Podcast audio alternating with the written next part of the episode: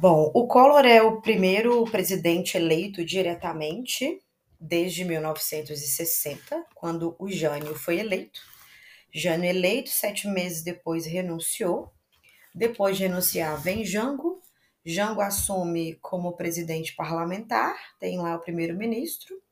Retoma o seu poder em janeiro de 63, sofre, o golpe em 31 de março de 64, ditadura por 21 anos Primeiro presidente civil eleito indiretamente, Tancredo Neves. É, e aí o Collor, né? Aí veio o presidente Sarney, que assumiu depois que Tancredo morreu, e aí veio o Collor. Então, o Collor, ele é resultado aí de muito tempo em que os brasileiros foram alijados da vida política brasileira, em que as decisões que foram tomadas não eram tomadas a partir das escolhas e das necessidades do povo brasileiro, mas sim a partir de determinados grupos políticos que chegaram ao poder. É, então, quando o Collor foi eleito, depois de uma campanha, né, que foi muito marcada pela televisão, é, que chega né, nos lares brasileiros, ele entrou com 71% de expectativas positivas. Mas vai sair, você vai ver com uma aprovação mínima. É, então, foi uma, uma, um presidente foi marcado muito pela esperança pela esperança de que a gente ia é, é, vivenciar uma nova fase da política brasileira, em que a democracia estava sendo construída, os direitos mais básicos e individuais dos cidadãos foram retomados. Ele é o primeiro presidente que o povo vai na urna e escolhe, enfim, então marcado aí pela esperança. Porém, entretanto, todavia, a gente sabe que o, o, o roteirista do Brasil ele é bem imprevisível e ele, ele guarda para a gente muitas surpresas. E o governo Collor não vai ser diferente nesse sentido. Vai ser um governo marcado por muitas polêmicas, por muitos processos difíceis, que inclusive para as pessoas mais velhas que a gente, que já eram adultos, né, no governo Collor, porque eu era criança no governo Collor, é, a memória dessas pessoas sobre tudo que aconteceu ainda está fresca e eles lembram de muitos fatos que vão impactar a vida cotidiana é, dessas pessoas.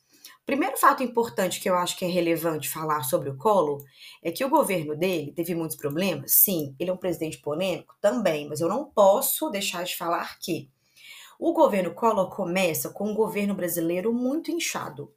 É, lembra que na ditadura, como era uma ditadura autoritária, não tem democracia, não tem nada, os militares fizeram o que quiseram com o Estado brasileiro. E uma das coisas que, foram, que foi feita, né, uma delas, foi o inchaço da máquina pública. É, para que fazer concurso público? Bota meu amigo para ser, sei lá o que, no Estado brasileiro. Então, a máquina pública brasileira, tanto na ditadura quanto no governo do Sarney, era bizarramente enorme. Então, era uma máquina pública com muitos gastos. A gente já comentou, inclusive, que uma das medidas de austeridade que os governos da nova república não tomam com muita frequência é justamente o controle dos gastos públicos, porque é uma medida polêmica, difícil de ser feita e impopular. E como desde o FHC nós temos a reeleição, tomar uma medida impopular pode comprometer a sua reeleição. Então, é, a, a esse inchaço da máquina pública é, permanece ainda como uma, um desafio para os presidentes da República no Brasil. E o Collor, quando ele entra, uma das propostas dele é diminuir a máquina pública. Por que, que o, o Collor quer diminuir a máquina pública? Ele assumiu o governo no dia 15 de 3 de 90. O que está acontecendo em 1990? O fim da Guerra Fria. O Muro de Berlim já caiu, caiu em 89. A União Soviética está à míngua, está lá num processo interno muito conturbado de abertura. Oficialmente vai acabar em 91, dia 26 de dezembro. Então a gente está ali no momento em que o capitalismo vence a Guerra Fria, está começando a chegar em lugares muito distantes, que até então eram ligados ao mundo socialista, exclui a China, ela está fechadinha, passando por, por, processos internos, mas o leste europeu todo vai se abrir, a própria União Soviética vai se abrir para o mundo capitalista, enfim, as ditaduras na América Latina vão acabar, porque não tem mais o perigo comunista, enfim, outros tempos.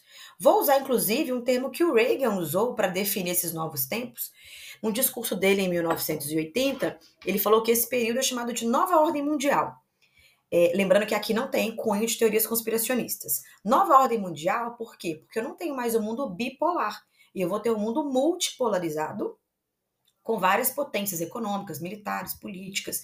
Então, a organização do mundo é outra e as alianças agora serão feitas por questões mercadológicas e não mais ideológicas. Beleza.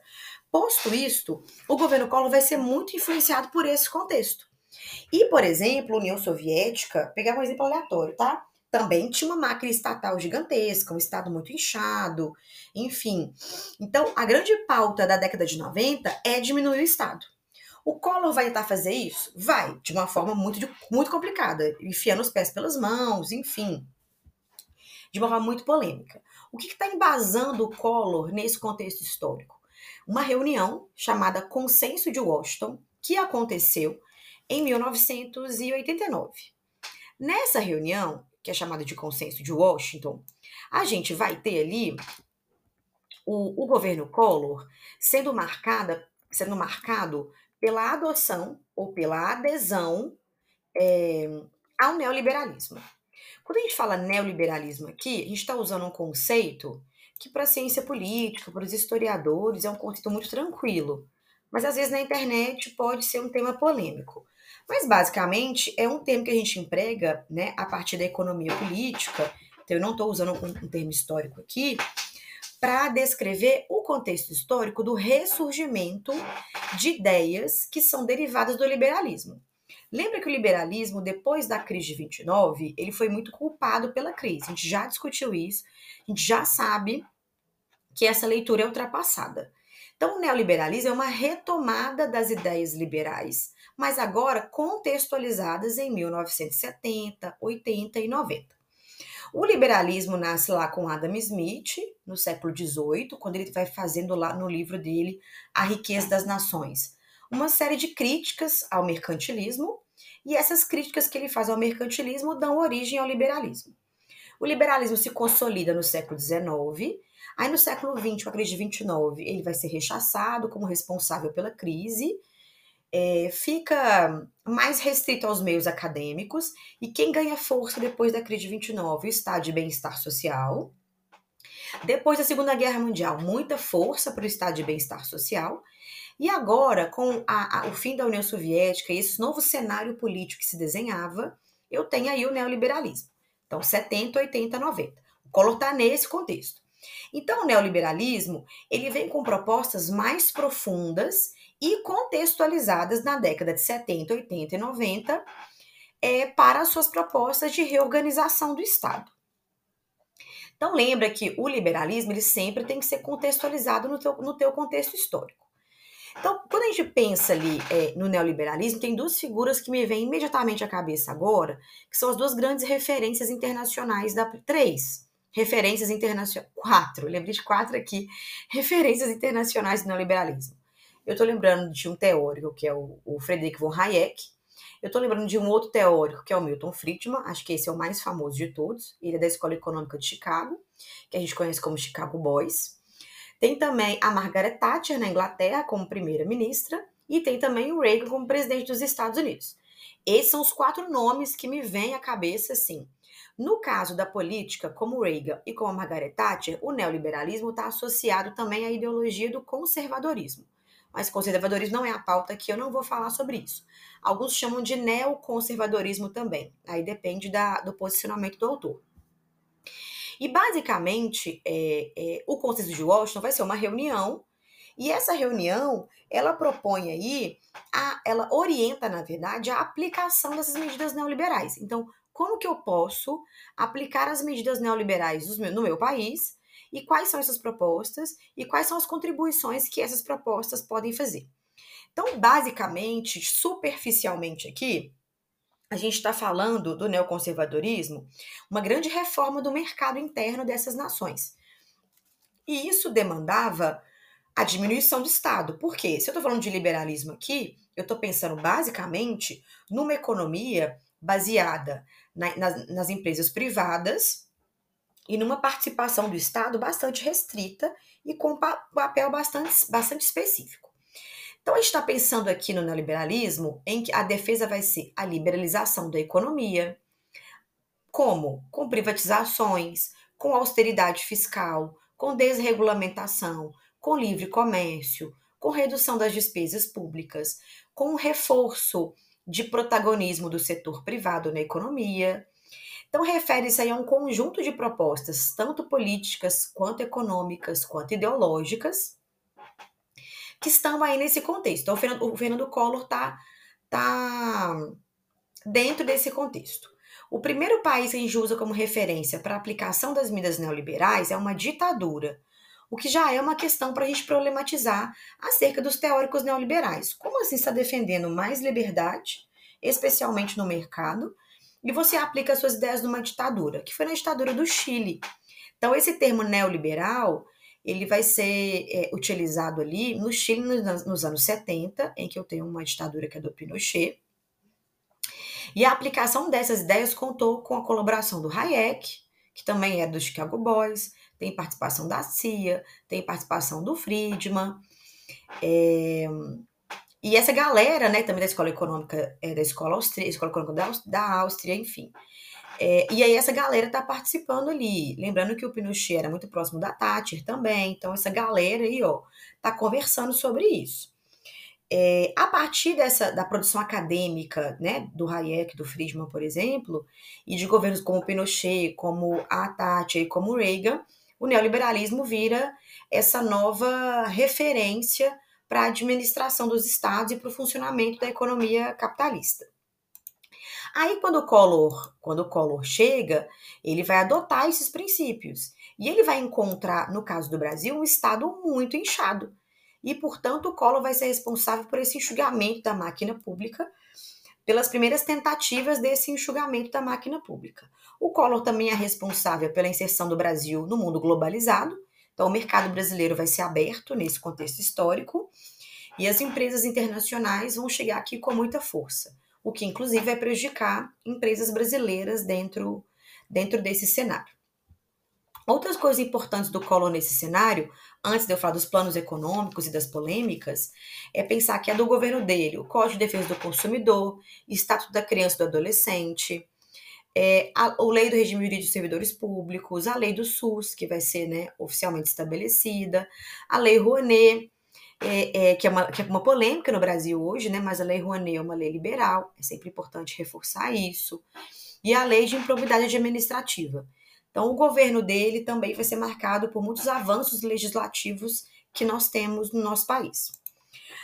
O Collor é, vai herdar o Sarney, né, gente? Então, a gente tem aí problemas de crescimento econômico, problemas de inflação, Estado muito inchado, enfim, aquele caos brasileiro de sempre. O Collor assumiu no dia 15 de 3 de 90 e ele já lança um plano econômico no dia seguinte, 16 de 3 de 90, chamado Plano Brasil Novo, ou popularmente chamado de Plano Collor. Basicamente, é um, um, um plano econômico que está pensando, né, baseado aí no consenso de Oslo e baseado nas ideias neoliberais, nas privatizações, são dois pilares, privatizações e abertura do mercado. Então, por exemplo, uma empresa muito famosa que foi privatizada no governo dele era de Minas Gerais, que é a Uzi Minas. Ela foi privatizada oficialmente em 91 a sede da, da Uzi Minas, ela, a antiga Uzi Minas, fica em frente à entrada da UFMG para educação física. É, então fica aqui na região da Pampulha. Aí depois, é uma empresa privada, né? Depois. E também a Cesita.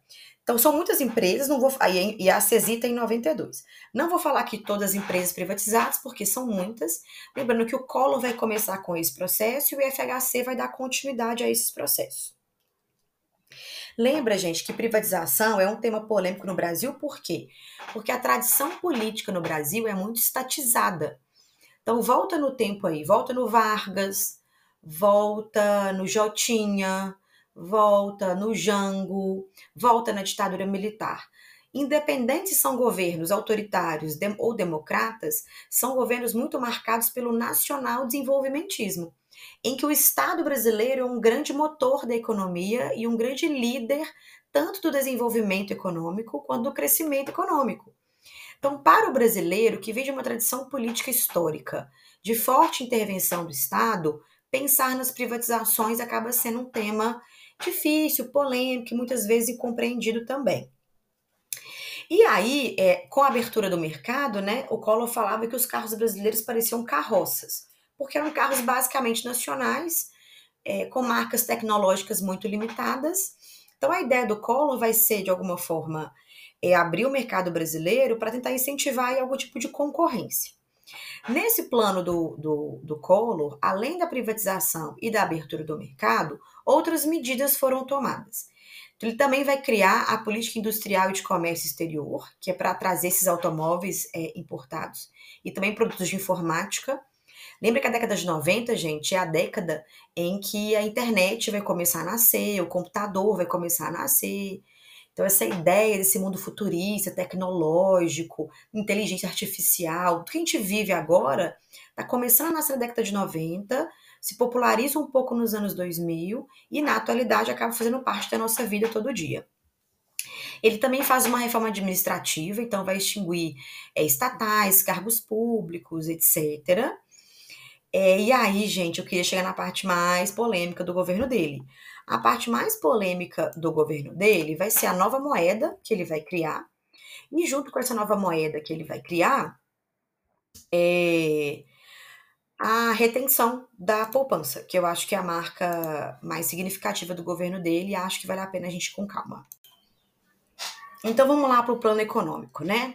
É... Esse plano econômico ele vai estar tá muito ligado a esse processo de tentativa de melhorar a economia herdada do governo do Sarney. Então, algumas estratégias são as mesmas que eles vão adotar. Então, tipo, congelou preço, demissão de funcionário público para diminuir o Estado. Engraçado, né? Eu vou diminuir o Estado, demitir o funcionário público. Mas cortando privilégios de uma série de grupos que faziam parte do Estado, a gente não corta, não. Aumento de impostos, é, elevou os juros bastante. É, e reduziu também os impostos, de, os impostos de importação, como eu tinha mencionado, para tentar aumentar a competitividade com o produto nacional. É, é, nesse contexto, nessa época, tínhamos também na Argentina um presidente da República que estava na mesma vibe, neoliberalismo, então o Mercosul vai ser criado nesse contexto. Então a ideia era reduzir as tarifas alfandegárias para poder é, facilitar as importações e aí aumentar a competitividade. E aí vem a parte mais polêmica, que é a volta da moeda cruzeiro. Essa moeda era a moeda utilizada lá na ditadura. Aí, quando acaba a ditadura, vem o Sarney, que é o cruzado, o cruzado novo, e agora vem o Collor. Então, só para lembrar as moedas que até agora nós já falamos. Ditadura Cruzeiro, Sarney Cruzado, Cruzado Novo, aí Collor Cruzeiro, e daqui a pouco Plano Real. Então, a gente está falando de cinco moedas aí no intervalo de 20 anos. E 20 anos, nem sei, tem que fazer a conta. 1985, deixa eu fazer a conta aqui. 1985 menos 1991. Não, gente, falei 20 anos, 1980. E quanto que o Sarney criou a moeda de 85? Menos, eu tô, eu tô em que ano aqui? Nossa, 1990. Na verdade, gente, são 5 anos. Eu falei 20 com as vozes da minha cabeça. Mentira. E aí, é, quando o Cruzeiro volta, a gente vai ter uma, uma. A gente precisa de uma fase de transição para a moeda, né? Para o Cruzeiro entrar em circulação e para o Cruzado Novo sair de circulação. E o Cruzado Novo era uma moeda que, que tava em, circulava em excesso na economia brasileira, o que contribuía muito para a desvalorização da moeda e para o aumento da inflação. Então, uma das coisas que vai ser estabelecida para a volta do Cruzeiro é tentar fazer uma retenção do cruzado novo nos bancos. Vamos com calma nessa parte. Então vamos lá. Se você for no YouTube, você vai ver inclusive trechos do Jornal Nacional, do próprio pronunciamento do presidente da República e da ministra é, da Fazenda, né, a Zélia, anunciando as medidas do plano Collor. E aqui o que eu quero focar é na questão da moeda no conflito da poupança. É, o plano Collor ele foi decretado por medida provisória, o que já é uma questão, porque ele não foi enviado para o Congresso Nacional para ser votado. É, durante a campanha, o Collor tinha prometido né, acabar com a inflação, e aí ele está entregando o que ele prometeu. O problema é a que preço. É, depois que ele tomou posse, quando ele lançou o Plano Real no dia seguinte, 16 de março, ele fez um, é, um feriado bancário de três dias, para que então o plano pudesse ser publicado, comunicado para as instituições bancárias e colocado em vigor. Aí depois desse feriado, o presidente foi para a TV, a ministra também, para explicar. O plano propunha três coisas básicas: reforma fiscal, é, um anúncio de política de renda e a reforma monetária. Vamos lá. Além disso, criou imposto e tal, o IOF, né, que nós pagamos até hoje, né, quando a gente faz movimentações financeiras internacionais e tal. Tá. A intenção da, da, da reforma monetária, né, que é a criação dessa nova moeda, era conter essa circulação, era tirar o excesso de moeda que circulava na economia brasileira em forma da moeda cruzado novo. Então a intenção e a determinação foi confiscar a conta corrente e a conta poupança dos brasileiros por 18 meses. Um ano e pouquinho, né? Todas as contas de bancos públicos e privados no Brasil que tinha mais de 50 mil cruzados novos foram retidas pelo governo, certo? Então, quem tinha esse valor na poupança, não adianta ir no banco, você não pode retirar, está confiscado. É, quando você tira, eu, basicamente assim, 80% do dinheiro em circulação no Brasil foi confiscado, foi retido.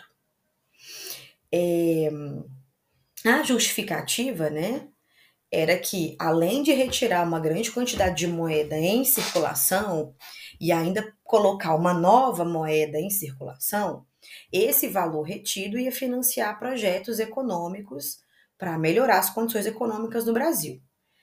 É, foi prometido que ao final desses 18 meses o dinheiro que foi retido seria devolvido com correção de juros, inflação, enfim. O seu dinheiro ia render um pouquinho. É, essas promessas não foram cumpridas, e aí vai gerar uma série de ações na justiça e que gera também impactos sociais muito fortes. Por quê? Porque nós tivemos um período assim, muitas pequenas e médias empresas no Brasil quebraram. Por quê? esse dinheiro que foi confiscado, muitas vezes, era um capital que essas empresas tinham e elas, da noite para o dia, ficam sem. Da noite para o dia, vão ficar sem esse capital. É, fora pessoas tirando a própria vida, é, pessoas que tinham uma economia de uma vida inteira, enfim, os impactos foram é, bizarros, né?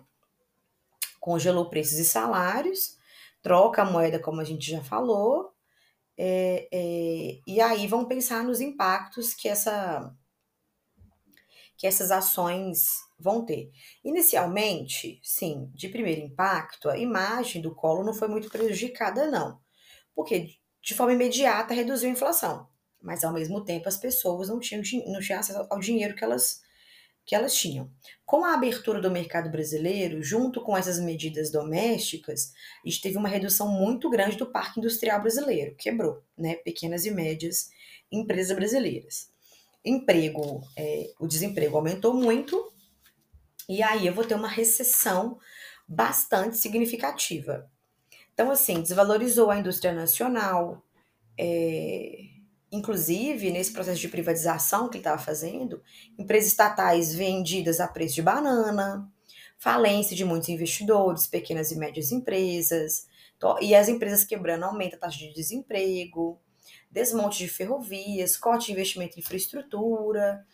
É, muitos economistas, inclusive, falam assim: ó, o Brasil quebrou nessa época. Tipo assim, o Brasil foi, com, foi de base, assim, a raça para cima. Então, a gente está falando de uma, de uma é, é, de um período, de um período muito, muito complicado, né? É, diante dos péssimos resultados do Plano Collor, né, do Plano Brasil Novo, é, o Collor lança o Plano Collor 2 para tentar resolver os problemas do Plano Collor 1. E aí é, ele vai ser lançado quase que um ano depois, em fevereiro de 1991. Ele foi lançado é, com as mesmas estratégias, congelamento de preço, pré-fixação de juros, mais privatizações, mas a inflação continua alta. Então, os empre... os, a crise social é gigantesca e aí a aprovação do Collor cai. Como a gente tinha comentado, quando ele entra no cargo, 71% dos brasileiros tinham expectativas positivas em relação ao governo do Collor. Em fevereiro de 1991, quando ele lança é, o Plano Collor 2 para resolver o Plano Collor 1, ele tinha é, 34% de aprovação. Então a gente está falando de, uma, de, uma, de um número bastante baixo, de um número bem ruim, dado que o cara está um ano no poder, né? E um ano do, de poder é, é bem pouquinho. Associado a esses é, a planos econômicos é, completamente horríveis e que não deram certo, associado a isso vem aí os escândalos de corrupção. Lembrando que eu tenho escândalo de corrupção no Brasil, que a gente já comentou desde Vargas, né? Só que Vargas lá em 37 era uma ditadura, então isso ficou meio obscuro. Teve CPI contra o Vargas em 53. Já tinha envolvido em escândalo de corrupção eh, com a Constituição de Brasília. Jânio não deu tempo, porque ele ficou só sete meses. Jango, não existem escândalos de corrupção associados à imagem dele. Ditadura militar, o que mais tem é escândalo de corrupção. Sarney também escândalo de corrupção e o Collor não deixa, né, não, não deixa baixo e também tem escândalo de corrupção. No caso do Collor, a gente tem alguns nomes específicos que aparecem nos escândalos de corrupção. O mais famoso é o PC Farias, Paulo César Farias, que junto com alguns empresários, enfim, começa a aparecer aí desvio de dinheiro público e envio de dinheiro para bancos internacionais. A partir dos planos Collor que deram errado e dos escândalos de corrupção que começam a aparecer, o Collor vai começar a derreter. Ele vai começar, na verdade, a ficar sem apoio no Congresso. Ele tem um partido micro completamente irrelevante. Então, o, o, o... e alguns partidos no Congresso começam a aparecer com força pedindo o impeachment. São eles PT, PMDB e o PSDB. É, esses, esses partidos vão começar a aparecer aí né, aproveitando-se desse desgaste que o Collor vai começar a passar para poder pressionar pelo, pelo impeachment. É, uma coisa que foi feita no meio disso tudo, planos econômicos fracassados, poupança confiscada, escândalos de corrupção, tentativas de promoção da imagem do Collor. O Collor foi um presidente da República que não morava é, na, nos espaços destinados aos presidentes da República no Brasil, né? Ele morava na casa da Dinda, que era uma mansão gigantesca que tinha em Brasília, que era da família dele. E ele morava lá, então ele saía para correr de manhã com umas blusas que tinham frases de efeito. Ele andava, no meio desse caos todo, ele andava de jet ski. No meio desse caos todo, ele, enfim, é, falava frases de efeito. Então vai tentar aí uma, uma manutenção positiva da imagem dele. Mas o Collor é um presidente com pouco apreço ao diálogo, bastante autoritário. Então, apesar de tentarem melhorar a imagem dele, os problemas eram muito maiores e a imagem dele vai derreter. Só para a gente ter uma ideia, no ano de 92, ele 68% dos brasileiros rejeitam o presidente Collor e 9% aprovavam o presidente Collor. Então associa planos econômicos fracassados, é, presidente de pouco diálogo, contratos autoritários, é, escândalos de corrupção e três grandes partidos no Congresso Nacional, PT, PSDB e PMDB, pressionando pelo impeachment.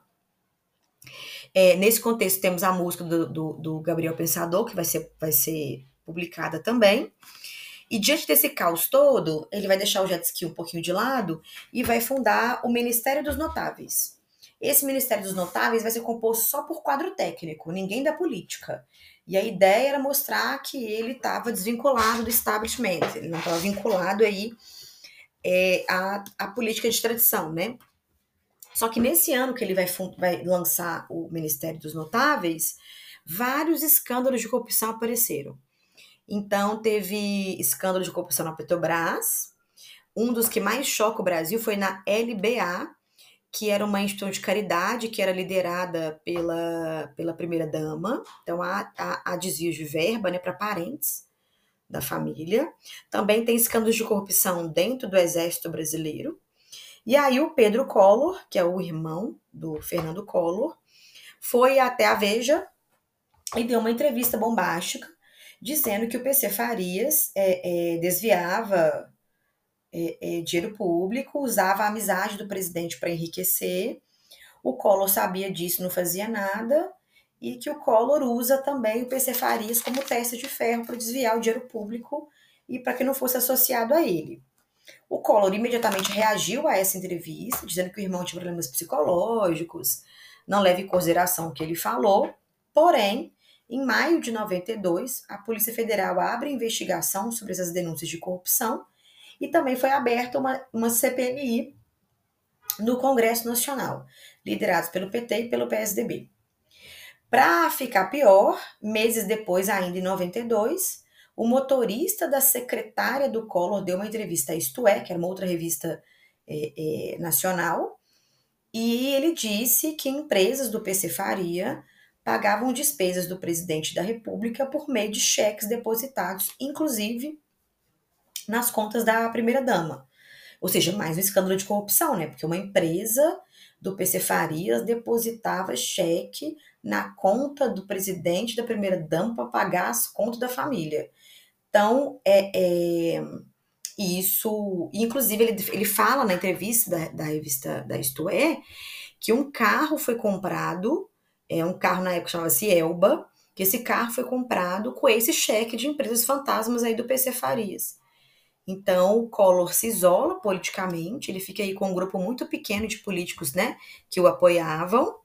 Ele fica isolado, sobretudo, de parte da imprensa, né, dos grandes meios de comunicação e do Congresso Nacional. Mas alguns empresários continuam apoiando ele alguns membros do sertanejo também apoiam, do agronegócio brasileiro. Inclusive, no dia 12 de agosto de 92, é, foi aniversário dele, né? E o SBT era um apoiador do, do governo do Collor. E tinha, inclusive, um programa chamado Semana do Presidente, onde eles contavam o que o presidente tinha feito. E nessa Semana do Presidente contaram que foi aniversário do Collor, e que o Leonardo, da dupla Leandro Leonardo, estava lá, que o, o Chitãozinho estava lá também, ajudando o presidente a soprar as velas. E essa, esse programa do SBT, Semana do Presidente, acabou falando assim, ó, que Deus ilumine o presidente para continuar governando o Brasil, que dê a ele sabedoria, tarará. Aí no dia seguinte ao aniversário do Collor, no dia 13 de agosto, é, tinha uma, aconteceu um evento em Brasília, no Palácio da Alvorada, com o presidente taxistas. E aí no discurso que o Collor faz lá para os taxistas, ele se empolga, e na hora que ele se empolga, ele fala assim, brasileiros, é, para provar que esses dados que estão falando que, eu estou derretendo, para falar que eu não tenho apoio, saiam às ruas no domingo. É, dia 13 de agosto, deixa eu ver que dia da semana que foi, que eu não sei ainda. 13 de agosto deu numa quinta-feira.